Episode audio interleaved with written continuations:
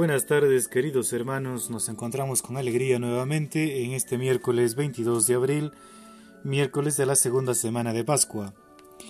Hacemos llegar nuestro cordial saludo a todos aquellos hermanos que se unen a esta transmisión, a este programa, deseándoles pues que el Señor derrame abundantes bendiciones en sus vidas, el que les acompañe siempre, ese es nuestro deseo y que la presencia de Dios también pues permanezca siempre en sus hogares, en sus corazones para darle sentido a todo lo que hacemos. Nuestro Dios nos bendice, por ese motivo hoy nos da la oportunidad de compartir su palabra con cada uno de ustedes, de ustedes en el lugar en el que se encuentren. Hoy la liturgia diaria, la liturgia de la palabra de hoy, esta palabra de Dios que ilumina nuestra vida, no, está cargada de consolación y de esperanza. En la primera lectura vemos cómo el Señor protege a sus discípulos de las amenazas y castigos de las autoridades judías. Mientras que las autoridades judías se sienten impotentes ante las manifestaciones espléndidas del poder del Señor en los cristianos. Y San Juan en el Evangelio nos regala la síntesis más preciosa de su Evangelio. El Padre nos ama tanto que entregó a su Hijo para que en Él todos tuviéramos vida eterna. Hermanos, ya tenemos en nosotros la primicia de la vida plena. Necesitamos alimentarla para que crezca y esta vida dé frutos. Que la Eucaristía, aunque estos días no podemos celebrarla con público, pero sí a lo mejor lo podemos seguir por medio de por los medios de comunicación, al menos el recuerdo de la Eucaristía, la presencia de Cristo en el pan y en el vino, eh, nos dé la fortaleza en nosotros, eh, fortifique en nosotros pues lo que ya hay de vida divina en nuestra alma, en nuestra persona, en nuestro ser. Pues bien, bienvenidos entonces a todos, hermanos catequistas, hermanos mm, del apostolado, hermanos simplemente pues bautizados que se que quieren escuchar la palabra de Dios en estos momentos de turbulencia en el que pasa nuestra sociedad. Queridos hermanos, pues hacemos nuevamente, repito, llegar nuestro cordial saludo para cada uno de ustedes, deseándoles siempre lo mejor, que tengan un bonito día, un día bendecido por Dios, como un día que tenemos ahora, un día despejado. Bien, les dejamos escuchar ahora esta canción de Cesario Gavaraín, Luz de la Mañana, saludando a todos ustedes, queridos hermanos.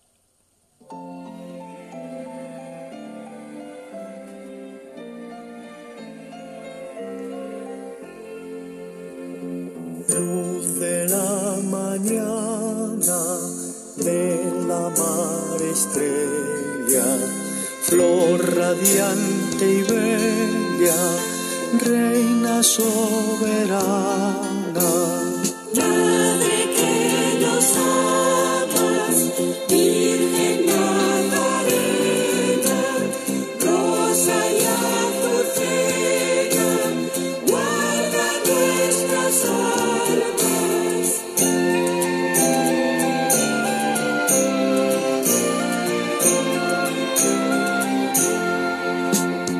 day.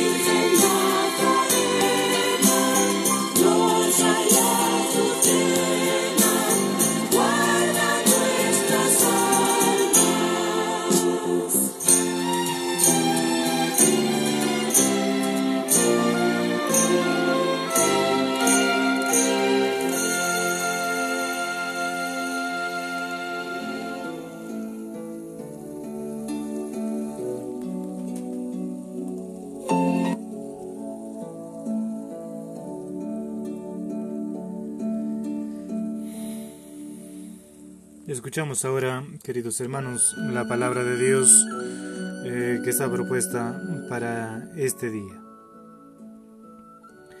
La primera lectura está tomada de los Hechos de los Apóstoles en el capítulo 5, versículos del 17 al 26.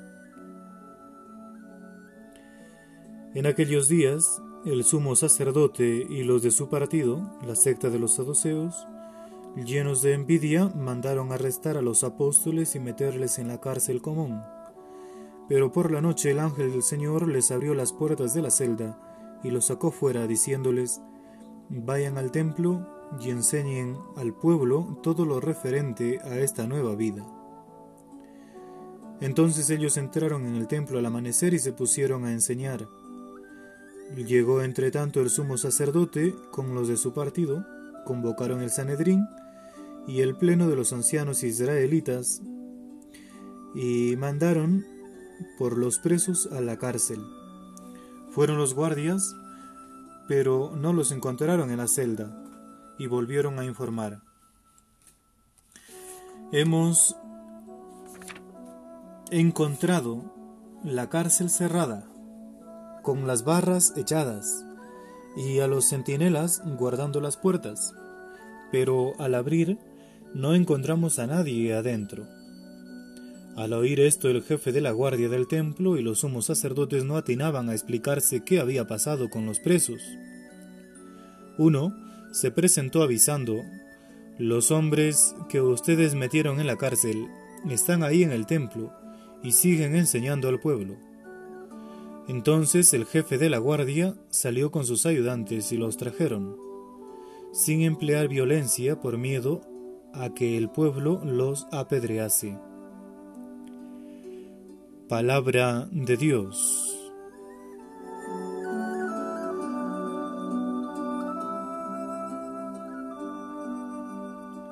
Salmo responsorial del Salmo que ahora tenemos es el Salmo 33.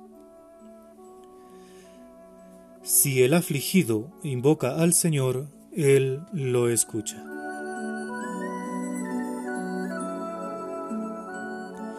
Bendigo al Señor en todo momento, su alabanza está siempre en mi boca. Mi alma se gloría en el Señor, que los humildes lo escuchen y se alegren. Proclamen conmigo la grandeza del Señor, ensalcemos juntos su nombre. Yo consulté al Señor y me respondió, me libró de todas mis ansias. Contémplenlo y quedarán radiantes, su rostro no se avergonzará. Si el afligido invoca al Señor, Él lo escucha y lo salva de sus angustias. El ángel del Señor acampa en torno a sus fieles y los protege. Gusten y vean, qué bueno es el Señor, dichoso el que se acoge a Él.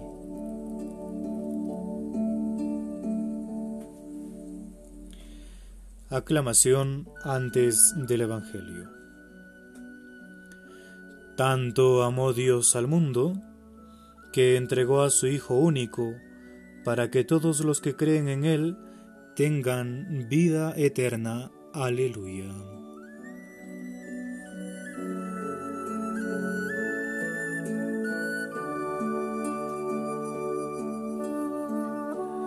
Ahora nos disponemos a escuchar el Evangelio según San Juan, el capítulo 3, versículos del 16 al 21. Dijo Jesús, Tanto amó Dios al mundo, que entregó a su Hijo único, para que no perezca ninguno de los que creen en Él, sino que tenga vida eterna. Porque Dios no mandó a su Hijo al mundo para juzgar al mundo, sino para que el mundo se salve por medio de Él. El que cree en Él no es condenado, por el contrario, el que no cree ya está condenado porque no ha creído en el nombre del Hijo único de Dios. El juicio consiste en esto, que la luz vino al mundo, y los hombres prefirieron las tinieblas a la luz, porque sus obras eran malas. Pues todo el que obra mal detesta la luz, y no se acerca a la luz, para no verse acusado por sus obras.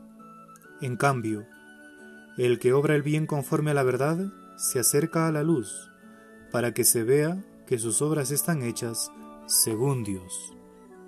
Palabra del Señor.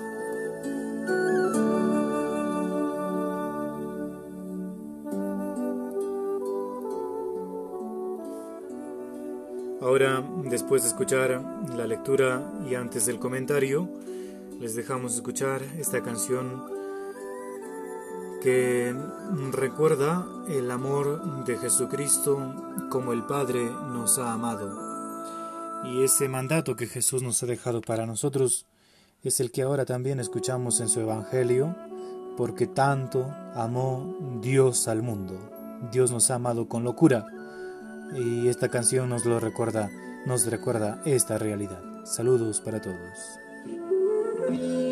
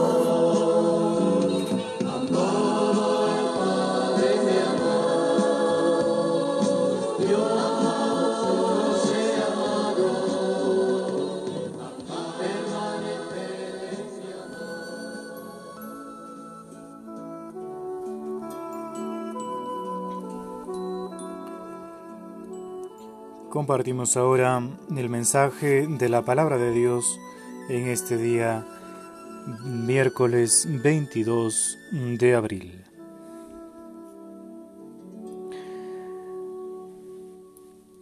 Los primeros cristianos son encarcelados, son perseguidos a causa de de que ellos están afirmando con su palabra y también con sus hechos que Jesucristo vive, que Jesucristo ha resucitado. A pesar de ser encarcelados, experimentan una fuerza superior que los acompaña. Hoy nos cuenta que se abrieron las puertas mmm, que impedían salir, las puertas de la cárcel, y les permite salir de la cárcel, que es estar, es estar cortados de la libertad, les permite salir afuera y con total libertad seguir predicando. ¿no? Y tenían que predicar lo que ellos estaban viviendo, lo que estaban experimentando. Y no lo hacían con tristeza, sino con total alegría. Y esa es, eh, digamos, el, lo que, el sentimiento que nos tiene que acompañar. Una alegría, pero ojalá que no sea solamente sentimiento, sino también una especie de decisión, porque un sentimiento es pasajero. Y la alegría del cristiano no puede ser pasajera. Ha de permanecer eh, porque sabemos que somos amados por Dios. Es más, porque Jesucristo resucitado y vive con nosotros. No podemos dejarnos vencer. Hemos vivido eh, periodos muy buenos en nuestra vida, nuestra sociedad, eh, momentos, digamos, humanamente muy felices, ¿no? En cuanto a que lo hemos tenido todo. Y hoy nos vemos azotados por una grave pandemia que se está llevando a muchos seres de nuestros seres queridos. Y por si fuera poco está generando una gran crisis también hasta económica, ¿no? de nuestro país. Incluso las noticias hablan pues en algunos lugares, ¿no? de hacer una selección de enfermos porque ya no hay espacios suficientes en los hospitales. Y, se está haciendo una selección de los más fuertes, ¿no? De quienes todavía pueden producir más, contradictoriamente. Algo que nos puede causar tristeza, ¿no? Al escuchar estas noticias nada animadoras. Y en estos países, todavía en el nuestro Esperemos que no se llegue a ese extremo. Hay un sistema que decide ¿no? quién debe morir y quién debe vivir, a quién se le puede prestar atención, a quién se le da la medicina y a quién ya no se le da. Y nos preguntamos, ¿no? ¿Bajo qué criterios? Y no, no podemos llegar a comprenderlos, ¿no? Toda vida vale infinitamente. Y nos afecta, ¿no? esto, esta situación la que, que estamos enfrentando. Y confiamos plenamente pues y nos ponemos en las manos de Dios para que acepte la vida y también la muerte, pero la muerte como paso hacia la eternidad, hacia la vida eterna. Hemos dicho hoy en el Salmo, si el afligido invoca al Señor, Él lo escucha. En estos días estamos afligidos, estamos mm, llenos quizás de desesperanza, de desánimo. ¿Quién no niega que hay estos altibajos en nuestra vida? Hay momentos en los que podemos estar felices porque no nos pasa nada, nada malo sobre todo, pero también hay momentos difíciles que estamos invitados a superarlos, estos momentos difíciles no estamos solos. Contamos con esa fuerza del Espíritu, con esa fuerza que recibieron los primeros cristianos para anunciar con valentía, con su vida, con sus hechos, con su palabra, que Jesucristo vive y es a Él a quien le servimos. Queridos hermanos, esta, esta consigna de la presencia del Espíritu Santo en los cristianos de ahora es la que nos hace permanecer de pie para continuar el mensaje de la Pascua. De momento estamos pues sanos, estamos vivos a lo mejor eh, Y estamos ya en la segunda semana de Pascua. No hemos de olvidarlo. Pascua, resurrección, paso de la tristeza a la alegría. Si la cuaresma pues fue larga, ¿no? En cuanto que teníamos que vivirlo encerrados en nuestras casas, ha de ver más alegría en esta Pascua, a pesar de estar en casa, pero sí acompañados de la familia. Con la alegría pues de los discípulos del resucitado, predicando nuestro modo de vida, la plena confianza en Dios, el, dueño, el Dios y dueño de la vida. A Él nos acogemos, a Él lo invocamos con confianza. Recuerden las palabras del Salmo de hoy, si el afligido invoca al Señor, Él lo escucha. Y que nadie, hermanos, nos haga callar la bondad que llevamos en nuestro corazón, que nadie nos haga callar eh, de denunciar lo que está mal, porque es el Espíritu Santo el que nos invita y a la vez el que nos lleva a afirmar el bien en nuestra vida. Y en estos momentos difíciles de la pandemia, invoquemos al Señor para que proteja a nuestras familias, que proteja a nuestros seres queridos. También que proteja a nuestras familias que están lejos de nosotros y sobre todo que están en lugares donde los contagios son más frecuentes, donde si uno no se cuida resulta y contrae este virus. Pedimos por ellos que nuestro Dios, el Dios de la vida, que no quiere la muerte de nadie, sino que todos nos salvemos, nos escucha nuestra oración también por ellos.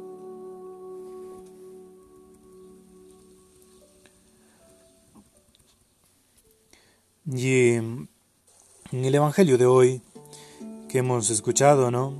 Esta bonita invitación de bueno, seguimos, ¿no? con el relato de Nicodemo, el diálogo de Nicodemo y Jesús.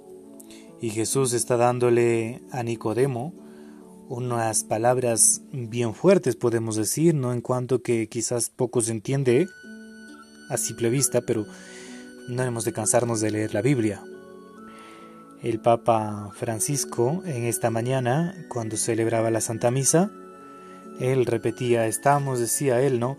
Ante una, una página, ante unos versículos, ante un texto que es, decía él, un auténtico tratado de teología. Porque se anuncia, podemos decir, lo más importante de la palabra de Dios. Es ese primer anuncio de que Dios nos ama.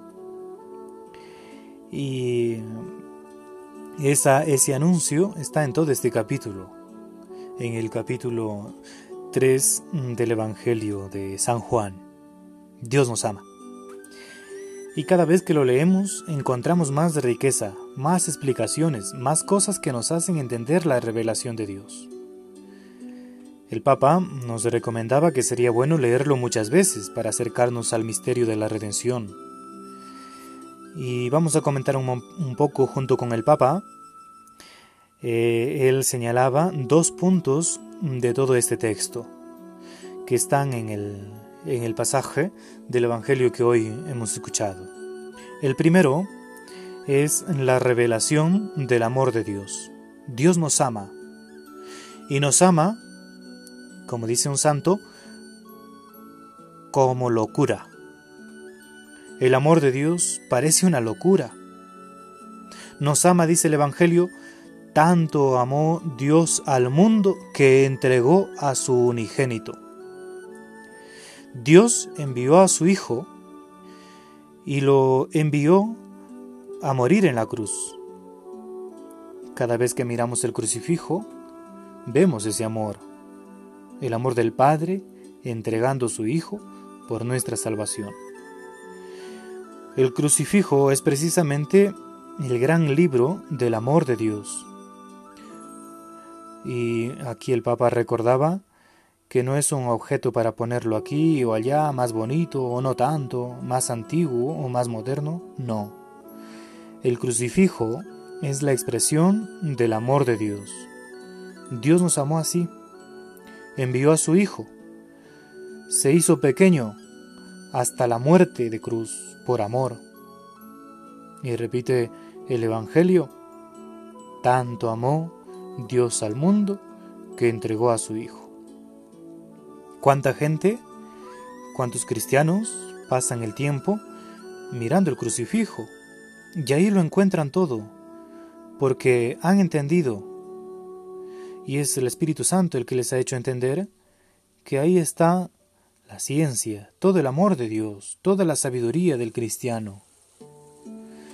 El apóstol San Pablo nos habla en un pasaje de la carta a los Corintios, en el capítulo 1, versículo 23, que mm, todos los razonamientos humanos que uno se puede hacer le sirven, dice, ¿no? hasta cierto punto, pero el verdadero razonamiento, el modo de pensar más hermoso y que más lo explica todo, decía San Pablo, es la cruz de Cristo, es Cristo crucificado, que es escándalo y locura, pero es el camino. Y eso es el amor de Dios. Tanto amó Dios al mundo que entregó a su Hijo. ¿Para qué? Para que todo el que cree en Él no perezca, dice el Evangelio de hoy, sino que tenga vida eterna. El amor del Padre, Dios, quiere a sus hijos que estén juntos con Él. Por tanto, queridos hermanos, el crucifijo para nosotros no es signo de derrota, todo por lo contrario, es signo de victoria. Y victoria en Cristo, que ha vencido la muerte, ha vencido al pecado. Y así como San Pablo en la carta a los Corintios advierte que hay muchos que se escandalizan de ver el crucifijo, él se está narrándonos ese escándalo de aquellos tiempos, como también hoy tú y yo a lo mejor hemos podido notar en mucha gente que no comparte nuestra fe y se escandaliza del crucifijo, que hablan mal de la cruz. Hablar mal de la cruz es ir contra la palabra de Dios, es ir contra ese, ese regalo, podemos decir, maravilloso de Dios para con nosotros sus hijos, porque así Dios ha querido manifestar para que nosotros veamos cómo Él nos ama. Y si nosotros hablamos mal de la cruz, estamos hablando mal de esa voluntad divina, de esa voluntad de nuestro Padre Dios que así ha querido manifestarse, manifestarnos, que nos ama. Por tanto, para el cristiano, mirar el crucifijo en silencio, mirar las llagas, mirar el corazón de Jesús, mirar todo en su conjunto la cruz, Cristo crucificado, el Hijo de Dios, humillado por, por amor. Este es el primer eh, punto que hoy eh, nos muestra este pasaje del Evangelio, que es el diálogo de Jesús con Nicodemo, que Cristo, perdón, que Dios nos ama tanto, por eso nos ha entregado a su único Hijo para que nosotros tengamos vida eterna. Y el segundo punto de- del Evangelio de hoy, que también de hecho nos tiene que ayudar, es el siguiente. La luz vino al mundo y los hombres prefirieron la tiniebla a la luz porque sus obras eran malas, dice el Evangelio de hoy en el versículo 19 de este capítulo 3. Jesús retoma esto de la luz. Hay gente, también nosotros muchas veces, que no pueden vivir en la luz porque estamos acostumbrados a las tinieblas. La luz les deslumbra, nos deslumbra. Y mucha gente pues somos, somos, nos incluimos todos, eh, así incapaces de ver. Decía el Papa eh, comentando esto, eh, hablando de la gente que no quiere la luz para que sus obras no sean descubiertas, él decía, son murciélagos humanos, solo saben moverse en la noche. Y también nosotros, cuando estamos en pecado, estamos en ese estado de la oscuridad y no toleramos la luz. Es más como es más cómodo no vivir en las tinieblas, vivir a lo mejor en el pecado.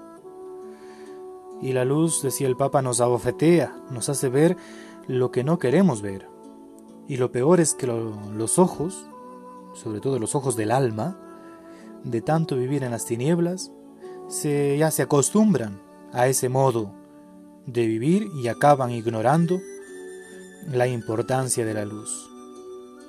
Por tanto, podemos perder el sentido de la luz porque nos acostumbramos más a las tinieblas. Y así vemos no tantos escándalos humanos, tantas corrupciones. Los corruptos, decía el Papa, no saben qué es la luz, no la conocen. Lo mismo nosotros cuando estamos en pecado, en estado de alejamiento del Señor, nos volvemos ciegos y nos sentimos mejor que en mejor en las tinieblas y así vamos sin ver como ciegos, moviéndonos como podemos. Dejemos que el amor de Dios que envió a Jesús para salvarnos entre nosotros y la luz que trae Jesús, la luz del Espíritu entre nosotros, nos ayude a ver las cosas con la luz de Dios, con la luz verdadera, no con las tinieblas que nos da el Señor de las tinieblas, decía el Papa. El Señor de las tinieblas es aquel contrario a Dios, el demonio. Nosotros no podemos acostumbrarnos a las tinieblas. Nuestra vida queremos pasarla delante de la luz, que es Cristo, que es también su palabra, que es nuestra fe, y ahí es donde nos descubrimos lo que somos. En la luz se descubre el pecado, en la luz se descubre también nuestras murmuraciones, nuestros odios, nuestros rencores. Y la luz nos ayuda pues a darnos cuenta que eso nos está nos ha estado haciendo ciegos en la vida. Y el cristiano no ha de ser ciego. El cristiano ha de ser hijo de la luz, hijo de Dios Padre, cuya luz para este mundo es su Hijo Jesucristo. Y entonces, para finalizar esto, recordar, ¿no? Hoy dos cosas. Primero, el amor de Dios en Cristo, en el crucificado, en lo cotidiano. Y la pregunta diaria que podemos hacernos ahora es, ¿yo camino en la luz o camino en las tinieblas? ¿Soy hijo de Dios o he acabado o he acabado por ser un pobre murciélago, como dice el Papa, que murciélago humano en cuanto que uno se ha acostumbrado a vivir um, o a salir en la noche, acostumbrarse a la oscuridad.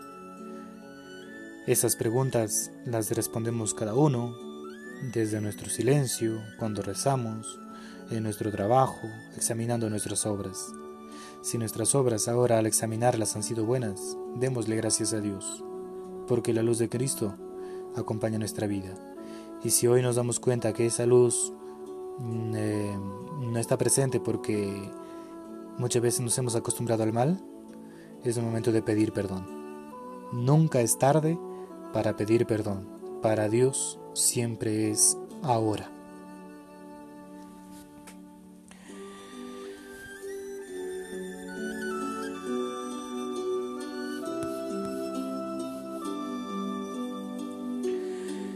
Muy bien, queridos hermanos, ahora, antes de ir finalizando, vamos a rezar la oración en este tiempo de la pandemia, en este tiempo del coronavirus, pues pidiéndole a Dios que calme con su mano y que cese esta, este contagio. Señor, tú estás siempre con nosotros y no nos abandonas. Permítenos no abandonarte a ti en el momento del sufrimiento, y más bien saber entenderte y sentirte como aquel que murió por nosotros, para que resucitemos a una vida nueva. Te pido perdón de mis pecados y confío plenamente en ti. Yo sé que tú me salvas en esta situación porque me conviertes en un ser amoroso como tú lo eres. Por eso, Padre Santo, acompaña junto a mí a todos los que están sufriendo. especialmente a las familias pobres, y acompaña sobre todo a las personas que están sufriendo el coronavirus, para que si es posible puedan salvarse, y si no se salvan de esta vida por medio de la muerte, participen plenamente del amor glorioso de, tu resurrección, y nos reencontremos cuando tú nos levantes a todos de la muerte.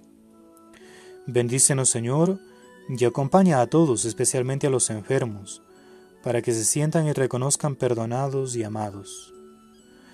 Gloria al Padre, y al Hijo, y al Espíritu Santo, como era en el principio, ahora y siempre, por los siglos de los siglos. Amén.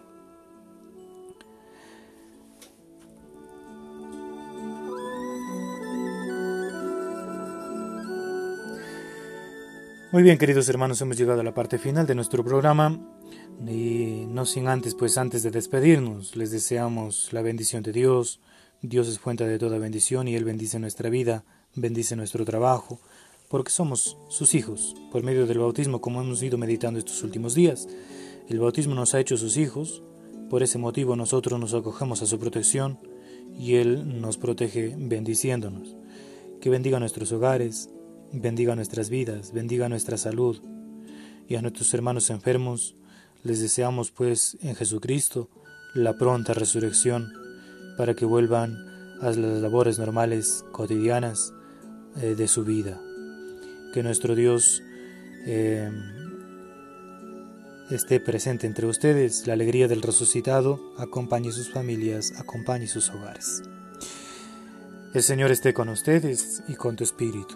Les bendiga Dios Todopoderoso, en el nombre del Padre, y del Hijo, y del Espíritu Santo. Amén. Con alegría pues finalizamos también ahora este programa eh, con esta canción ¿A dónde voy? También de Cesario Gavaraín. Y a ver, examinando nuestra vida como en esta reflexión de hoy, ¿a dónde vamos? ¿Vamos por el camino de la luz? ¿Vamos por el camino de Jesucristo? ¿O vamos por el camino de la tristeza, de la desesperación? ¿O vamos a lo mejor en el camino de las tinieblas? Y eso no es para nosotros. Cristo es nuestra luz, Cristo ilumina nuestra vida y a Él queremos seguirle y con Él vamos. Saludos para todos, saludos a nuestros hermanos catequistas, agentes de pastoral, hermanos del apostolado, nuestros hermanos que nos están, se han unido a esta transmisión, a este programa. Saludamos a nuestras hermanas corazonistas que están haciendo un bonito trabajo de llevar, eh, de compartir con nuestros hermanos más pobres eh, una canasta. Que el Señor bendiga esa generosidad, bendiga ese trabajo. Bendiciones para todos y nos despedimos pues muchos saludos. Mañana tendremos la celebración de la Santa Misa al mediodía, eh, mañana jueves, jueves eucarístico, jueves de la Eucaristía, jueves del amor de Dios, eh, recordando también el jueves de Santo, ¿no? donde se instituye el sacerdocio, el mandamiento del amor y la Eucaristía. Que nuestro Dios los bendiga. Hasta mañana.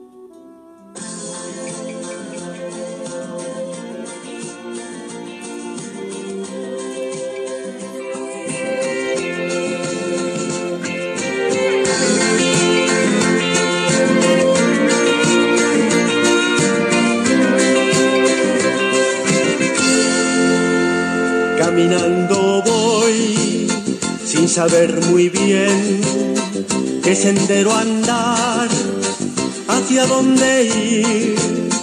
Hoy me pregunté si sé dónde estoy, dónde comencé, cuál será mi fin, para qué vivir.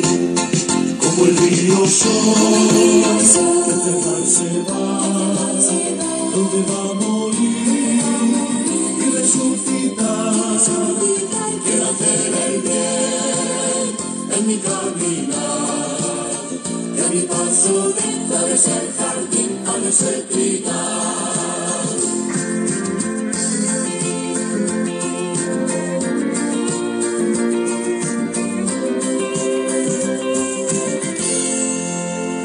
En mi corazón luchan sin cesar lo que quiero ser y la realidad en mi corazón quiso Dios sembrar ansias de vivir, sed de plenitud y felicidad.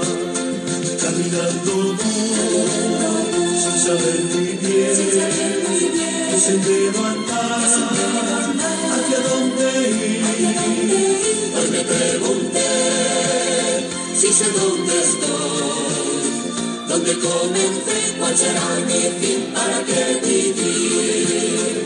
Hoy me pregunté si sé dónde estoy, dónde comencé, cuál será mi fin, para qué vivir.